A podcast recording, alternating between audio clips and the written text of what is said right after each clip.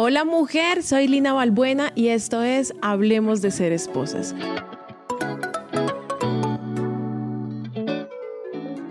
Hoy tengo también de invitada a la doctora Rocío Barrios, psicoterapeuta, estuvo con nosotras en el episodio anterior y hoy quiero que hablemos sobre algo muy importante y bien difícil también de manejar y son esos límites, Doc. Bienvenida al programa. Muchas gracias, Lina, de verdad, muchísimas gracias por tenerme en cuenta, por siempre tenerme ahí en el radar. Ya sabes lo mucho que te aprecio y lo emocionada que me siento de estar aquí contigo. Mi doc, hablemos un poco sobre esos límites y cómo los ponemos, porque es que a mí me pasa mucho, y a mí me pasa en mi casa, pero también escucho mucho que las mujeres permitimos cosas en nuestra relación que realmente no nos gustan, que no deberíamos permitir, que nos hacen sentir incómodas, que no son tan chéveres. A veces no sabemos si es que somos exageradas, pero realmente podemos llegar a vivir años de relación en los cuales no soy feliz o todo el tiempo hay algo que me está incomodando porque no fui capaz de decirle a mi esposo, mira, a mí esto no me gusta. ¿Qué, qué son los límites? Mm, ¿Son buenos, son malos, son exigentes? Cuéntame un poco desde, desde tu experiencia. Los límites son necesarios y vamos a hablar de uno de los grandes cocos porque lo hemos vuelto un coco y lo hemos, vuelto un coco por eso que dices, porque lo asociamos como si fuera una situación, digamos, muy restrictiva o que nos da mucho miedo o que el otro se va a sentir mal. Y fíjense que lo estamos hablando más desde la necesidad del otro que desde nuestras propias necesidades. Entonces, como todo tiene un principio y en el mundo emocional todo tiene una representación, les quiero contar un poco cómo empiezan los límites. Entonces, nosotros nacemos y cuando nacemos, nacemos fundidos en la identidad de nuestra madre. O sea, nosotros no tenemos identidad, no sabemos quiénes somos, ¿sí? Y en la medida en que vamos creciendo, parte fundamental de lo que le tenemos que hacer a nuestros niños o cuando uno es niño es que nos vayan ayudando a construir nuestra identidad, o sea, a nuestra conversación propia. Yo que quiero, yo que necesito, yo que pienso, yo que creo, a mí que me parece. Y esa identidad es la que nos permite andar por la vida con una sensación de certeza de lo que somos como personas. Ese es el inicio de las fronteras. Hagan de cuenta que nosotros somos un país propio y nos habitamos a nosotros mismos. O sea, con el único ser humano que vamos a tener una relación permanente es con nosotros mismos. El único ser que realmente habitamos somos nosotros e interactuamos con el afuera. ¿Qué pasa? Que con mucha frecuencia no terminamos de aprender a construir esas fronteras y ahí es donde nos cuesta trabajo poner límites. El mundo emocional no tiene tiempo cronológico, Quiero decir que uno tiene la parte racional, cree que es lineal, ¿no? Que tenemos un tiempo de vida lineal y el mundo emocional no tiene un aprendizaje lineal, tiene un aprendizaje experiencial sin que sea cronológico. Entonces, cuando llegamos a nuestra adultez, ¿no? En la relación de pareja, llegamos con mucha frecuencia, con huecos, como si fuéramos una malla, como una coladera, en esa sensación de, los, de ese criterio, de esa identidad, ¿sí? Y cuando llegamos con huecos, con coladera a, este, a esta relación de pareja, demandamos. Entonces no decimos las cosas desde lo que nosotros creemos, como nosotros nos sentimos, sino decimos las cosas desde nuestra necesidad, como si fuera, comillas, una pataleta, ¿sí? Como cuando los niños son pequeños, que no tienen autorregulación, que no tienen todavía esa construcción de la identidad, sino que están fundidos en la madre, entonces nosotros lo que quiere el niño pequeño es que la madre haga lo que él necesita, pero no sabe cómo decírselo y entonces lo dicen pataleta. Si se ponen a verlo, hacemos a veces lo mismo con nuestras parejas o con nuestros amigos, pero bueno, estamos hablando de la relación de pareja, entonces lo decimos desde nuestra necesidad interna desde esa situación que les digo que no hemos terminado de estructurar. Y no se sientan mal por eso, porque de una van a decir, qué culpa, no lo he hecho. Es que vuelvo al concepto de que el mundo emocional no tiene tiempo, tiene experiencia, entonces lo importante es que nos demos cuenta y digamos, ah, a mí me falta identidad conmigo misma y por ende lo que me falta es empezar a conversarme más en primera persona para poder expresar lo que yo soy y expresar mi criterio y desde allí poder llegar a acuerdos, porque uno lo que llega con el otro, en la relación con el otro, porque es que la, la pareja no es la pareja, es la relación que uno tiene con otro ser humano. Entonces, para yo poderlo decir desde lo que yo creo, desde lo que yo siento, y ya eso deja de ser una demanda. Claro, pero entonces lo que uno le da rabia es que uno le dice y vuelve y le dice, ¿no? Y uno empieza muy decente, ay amor, a mí no me gusta eso, que no me gusta esto, que no, hasta que ya uno dice, o sea, ¿qué hago si yo quiero que él no, lo deje de hacer, pero él lo sigue haciendo? Primero tendríamos que preguntarnos por qué a mí me incomoda, desde dónde está pasando, o sea, es que miren, el mundo emocional tiene más preguntas que respuestas y siempre, siempre, siempre hagan este ejercicio cotidianamente. Primero pregúntenselo a ustedes porque a mí me está incomodando esto. ¿Qué es lo que está pasando en mí para que esto me genere rabia, me genere tensión? Porque el otro lo hace porque es el otro, es el criterio del otro, es el carácter del otro, es la forma de ser del otro. Esto no quiere decir en ningún momento, por eso hablo de los acuerdos y hacer contratos, la magia de una relación de pareja es que intencionalmente yo estoy consciente de cómo me reviso a mí mismo para dar lo mejor de mí, para aportar de la mejor manera a este lugar nutricio para que los dos nos podamos sentir cómodos. Entonces, cuando uno le dice a su pareja, mira, es que me está pasando que me genera malestar esta actitud tuya, ¿sí? O sea, o qué es lo que está pasando contigo para que te cueste trabajo entender que esto que tú haces a mí me incomoda, o sea, o y entonces es bastante probable que su pareja les diga, no, yo sí lo entiendo, sino que a mí también me cuesta trabajo modificar un patrón de conducta que para mí es súper orgánico y súper natural. Y ahí ya se da la, el terreno para que podamos modificar esa situación entre los dos. ¿Ya me entiendes? Claro.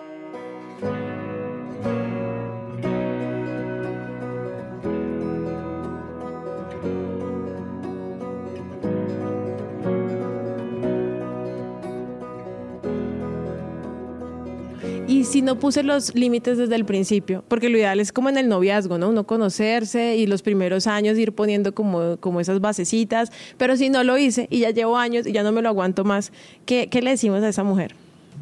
Ahí sí está como lo que decía mi papá, que recoger pita es de lo más difícil que hay. Se logra, pero es muy difícil. Yo creo que es muy importante decirlo así como lo estás hablando. Y es, mira, esto me lleva mucho tiempo, llevo mucho tiempo en que esto me incomoda pero no he sido capaz de verbalizarlo. Y ya entonces la otra persona entiende desde dónde lo está haciendo, ¿sí? Porque sucede con mucha frecuencia que cuando una mujer empieza, o un hombre empieza como a modificar ciertos patrones o a poner más fronteras y decir, mira, esto no me gusta, esto no me parece, yo lo quiero de esta manera, y lleva años en que se lo aguantó, o sea, es primero hacer conciencia de que uno se lo aguantó. Entonces el otro dice, ¿qué está pasando? Porque es que la persona con la que uno convive conoce lo que uno le muestra, no lo que uno es. ¿Ya me entiendes? O sea, entonces por eso uno tiene que mostrar lo que uno es.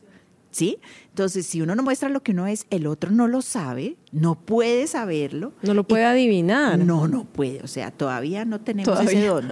Puede que en algún momento lo tengamos, pero el tema de estar aquí interpretando por allá adentro la necesidad del otro, no, no lo podemos hacer. Entonces, le parece rarísimo. Entonces es muy importante verbalizarlo, o sea, decirle, mira, yo he aguantado muchas cosas y me las he callado. Ya el otro dice, ah, ya entiendo. Y esto no es de magia, no es solo decirlo una vez. Hay ciertas frases que uno tiene que repetirle a la otra persona y empezar el discurso con esa forma. Y decirle, mira, quiero que nos sentemos y te voy a explicar ahora mis necesidades. Y ahí uno va recogiendo la pita. Claro, pero también existe un temor, o sea, uno, no sé, uno dice como, ay, pero es que si yo me pongo como de complicada, entonces de pronto como que lo pierdo, de pronto no va a querer vivir conmigo. Ese temor está muy, o sea, no es muy consciente, ¿no? Pero está. Claro, porque eso viene de también de temas culturales y de temas de crianza que sin querer queriendo nos enseñaron a ser un poco sometidas, hay que decirlo. ¿Sí? O sea, sometidas, quiero decir sumisas, ¿no? De que el miedo a que el otro no esté si uno no hace lo que uno cree que el otro espera o lo que el otro está diciendo, o sea, que uno no se acomoda a las necesidades del otro. Y una de las cosas fundamentales que nutre más la relación de pareja es el poder de poder. O sea, es el equilibrio en el poder de poder. Yo soy yo completa contigo, tú eres tú completo conmigo y desde allí podemos entendernos y podemos conocernos y podemos estar en atención al otro, ¿sí? Y ahí es cuando más duran las relaciones de pareja. Y por el otro lado, uno tiene que tener claro que todo en la vida es transitorio. Vuelvo al concepto de que con la única persona que uno vive 24/7 y, y, toda la existencia es con uno. Entonces, pues, si por alguna eventualidad, después de hacer todo lo necesario, no es, pues no es, porque ¿qué hacemos? Sí. ¿Sí?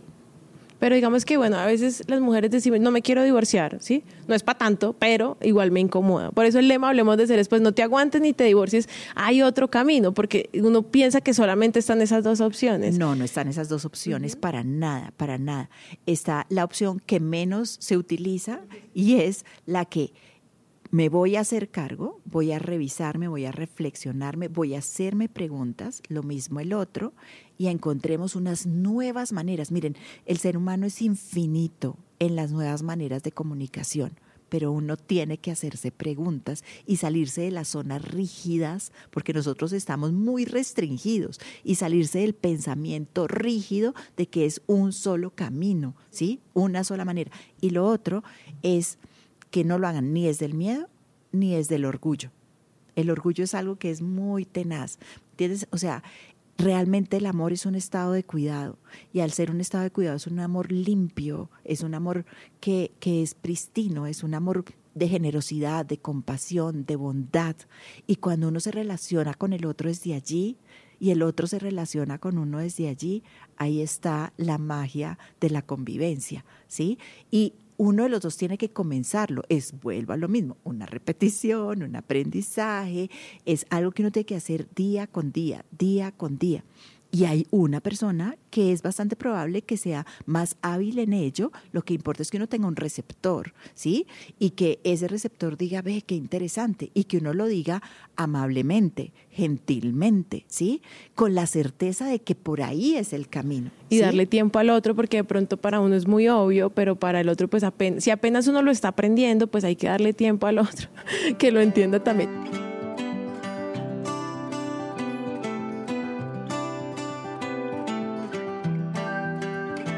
Yo te voy a contar una historia de la vida real y tú me vas a decir qué pasó ahí, ¿sí? O sea, yo te voy a dar permiso de que, como si fuera otra persona, pero bueno, es, es mi historia. Listo, yo te la cuento y tú me dices sí, sí, sí, no, qué pasó. Entonces, bueno, nosotros ahorita vivimos eh, en una casa de dos pisos, un apartamento de dos pisos, y a mí no me gusta, eh, pues obviamente la cocina queda abajo y, y la habitación queda arriba, y a mí no me gusta empezar a subir y bajar, subir y bajar y subir y bajar. Entonces, yo lo que hago es que por la mañana intento hacer todo lo que puedo en el primer piso, eh, que yo me peino, me maquillo, obviamente me baño, me visto, son muchas cosas que tengo que hacer que son más de lo que mis hijas hacen, porque son más jóvenes, no necesitan tanto retoque como yo, y mi esposo pues menos, ¿no? O sea, los hombres son mucho más rápidos.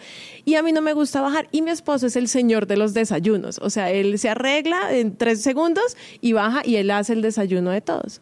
Pero entonces mi esposo empezaba antes, a gritar, Lina, el desayuno. Y a mí no me gusta una familia gritona, a mí no me gusta que haya gritos en la casa, a mí me gusta que todos hablemos pasito. Eso más o menos lo he logrado. Yo le digo, escríbeme por WhatsApp si quieres o sube y me lo dices, pero por favor no me grites. Ahí más o menos hemos ido aprendiendo. Pero entonces el hombre como vio que a mí no me gustaban los gritos, empezó a subirme el desayuno. Y eso me da más rabia todavía, porque si yo no bajo a desayunar no es porque no quiera, es porque mis manos están ocupadas. Si mis manos están ocupadas no puedo coger el plato y la cuchara, por favor. Pero el hombre me sigue subiendo el desayuno y yo le he dicho como, eh, amor, de verdad, por favor no me lo subas, es que no, me lo, no, no es que te lo estés despreciando, no es que no me lo quiera comer, es que no es el momento, yo ahorita bajo y él lo que no quiere es que yo coma frío. pero a mí no me gusta comer parada, normalmente se va a regar el café en, en la sábana, no quiero que esas cosas pasen. Entonces siempre lo subía, yo lo intenté, yo intenté comerme el desayuno, yo dije, bueno, voy a dejar de querer que las cosas sean como yo quiero y me lo comí, me caía pesado, hacía reguero, no, dije, no, yo quiero comer en la mesa y tengo derecho en mi casa a comer donde yo quiera comer. Así que decidí eh, usar otra estrategia y fue empezar, eh, bueno, seguir arreglándome. El hombre sube el desayuno o muy inteligente me lo manda con mis hijas porque a ellas pues no les puedo decir nada, no las puedo mirar mal. Y entonces me manda el desayuno y yo lo dejo ahí termino de hacer lo que estoy haciendo y cuando termino, bajo mi desayuno sin comérmelo, lo pongo en la mesa y me siento y me lo como.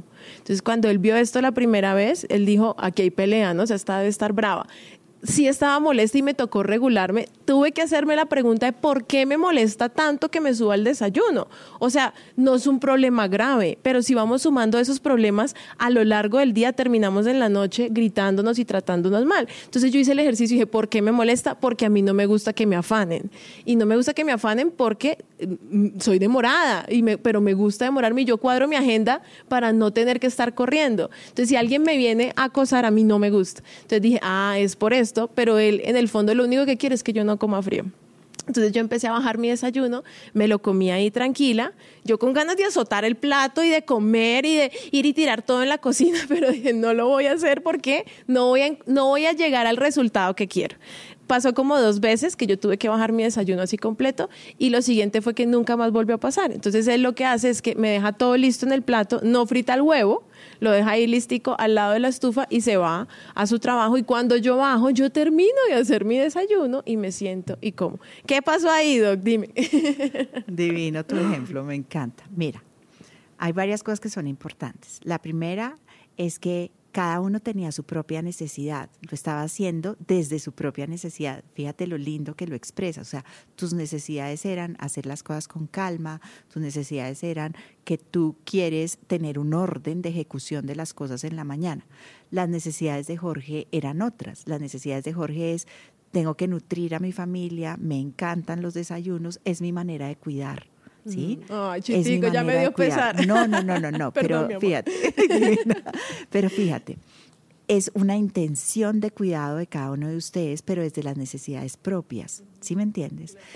Entonces, creo que hay una parte y es que y me parece muy fundamental esto y es que no se hablan de las necesidades en común, ¿sí? ¿Cómo llegamos a las necesidades en común? Tu necesidad propia era yo quiero desayunar abajo.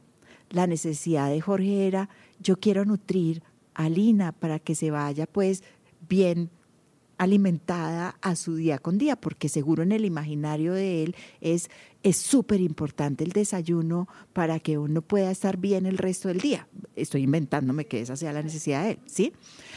¿A qué hoy?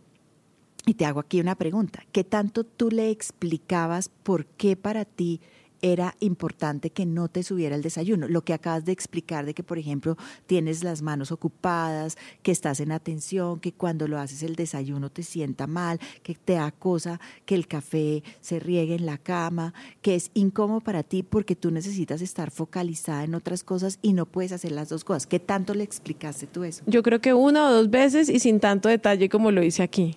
¿Viste? Eso, divino, me parece espectacular lo que acabamos de hacer. Y este es un ejercicio que le puede servir a todas las personas. Fíjate, volvemos al yo, ¿no? Y es que uno pueda explicar las cosas desde el yo. Mira, es que lo que yo hago es que cojo y como tengo las manos ocupadas, fíjate, lo estabas poniendo en primera persona para que el otro entienda. Yo te aseguro que si tú se lo explicas detalladamente desde tus necesidades, claramente Jorge lo entiende, ¿sí? Y si él lo entiende, volvemos al conocimiento de tus necesidades, al conocimiento, él, y tú también le puedes preguntar, tú le preguntabas, le has preguntado a Jorge, ¿por qué para él insiste en subirte el desayuno? No, la verdad yo asumo que es porque él es muy intenso. Ah, acabas de, de confesar tu delito. No, de decir algo que con mucha frecuencia hacemos, que cuando tiene una convivencia uno asume cosas del otro, las asume y, y, se nos olvida preguntar cosas que para el otro las está, volvemos al concepto que todavía no tenemos la capacidad de que si otra persona no nos lo dice, nosotros sepamos que, que, eso es lo que piensa o eso es lo que cree. No, no sabemos eso, no tenemos esa capacidad, no la tenemos. Entonces tenemos que preguntar. Entonces, si tú le hubieras dicho, Jorge, dime por qué me subes el desayuno desde tu óptica, claro. el que te contestaría. Supongamos que está aquí. Yo creo que él diría que no se quiere ir a trabajar sin terminar su trabajo hecho también. por ahí pienso yo. ¿Sí me entiendes? Sí. Entonces, si tú le contestaras, mira, amor, tu trabajo está súper bien hecho y vete en calma porque yo me siento mucho más tranquila después de bajar de desayunar y te agradezco profundamente que me adelantes el desayuno y que me lo dejes abajo y eso para mí es más que suficiente y te doy muchas gracias por adelantarme en mi desayuno. ¿Qué pasaría? No, pues hubiera sido, no sé, sin, sin, sin todo este eh, como tejemaneje mi mente de tener que, uy, es que este no me entiende y lo tengo que hacer que me entienda. Creo que hubiera sido menos sufrido. Exacto.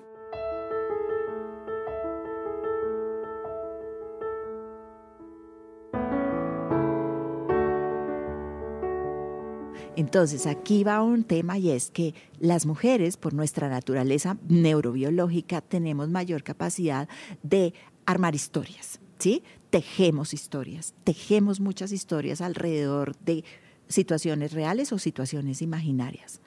Y actuamos de acuerdo muchas veces más de acuerdo a la historia que tejemos que a la realidad que es. Y neurobiológicamente los hombres son mucho más concretos. Y concretos es súper bueno que sean concretos. O sea, ellos son lineales, ¿me entiendes? ¿Viste lo que tú me dices? Me dices, no, porque es su tarea, ¿sí? Y él necesita terminar su tarea fantástico, eso es súper fundamental. Y entonces, si uno dice, ah, él lo hace de esta forma, listo. Con mucha frecuencia tenemos que aprender de los hombres a no tejer tantas historias para poder decir las cosas de una manera más eh, eh, directa, ¿sí? Claro, o sea, de una manera que sea más exacta. Exacto. Bueno, mi doc, pues esto era un podcast o era terapia. miti, miti. Te, saqué una terapia gratis, mi doc. Era una trampa. No, mentiras. Muchas gracias. De verdad. Mujer, si te quedaron más preguntas que respuestas, te invito a que sigas al lado. Cuéntanos un poco, mi doc, lo que tú estás haciendo en redes. ¿Qué es esto de tu alma en calma? Pues tu alma en calma nació en tiempos de pandemia, un poco antes de la pandemia.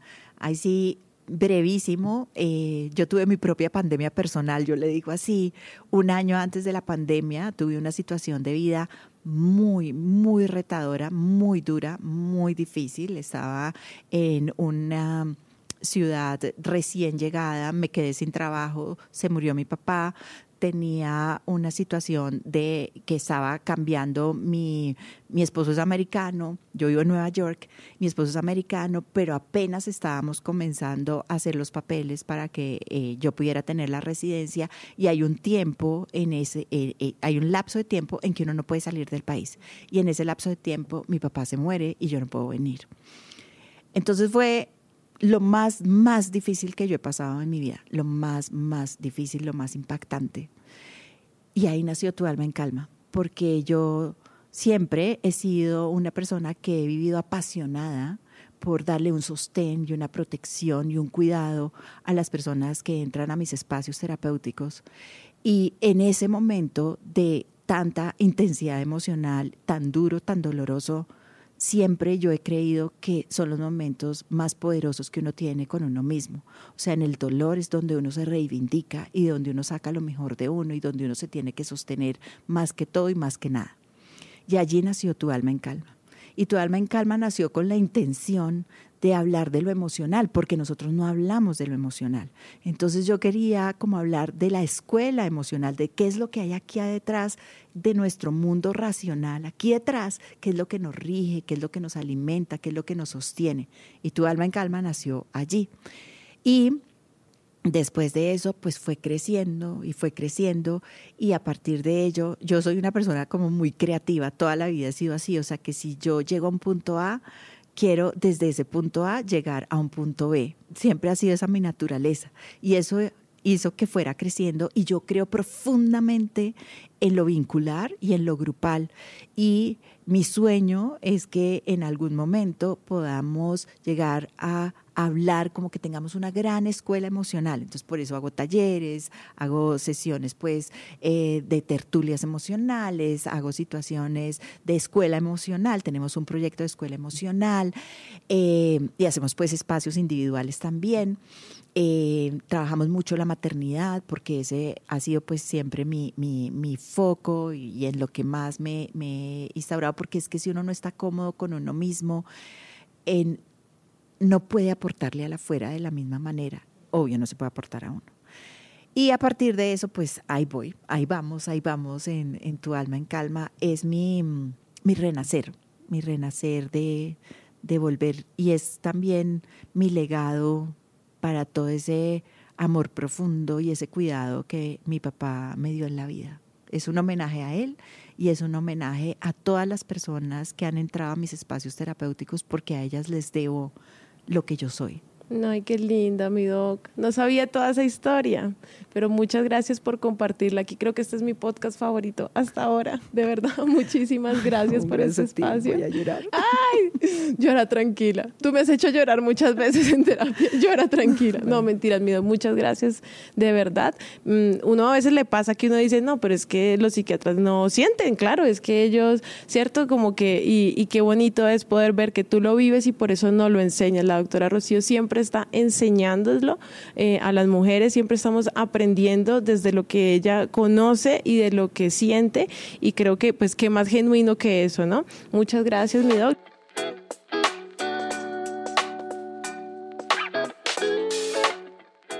las invito entonces a que conozcan arroba tu alma en calma, arroba Lina Balbuena, la primera con B, la segunda con V. Y recuerda, no te aguantes ni te divorcies. Hay otro camino.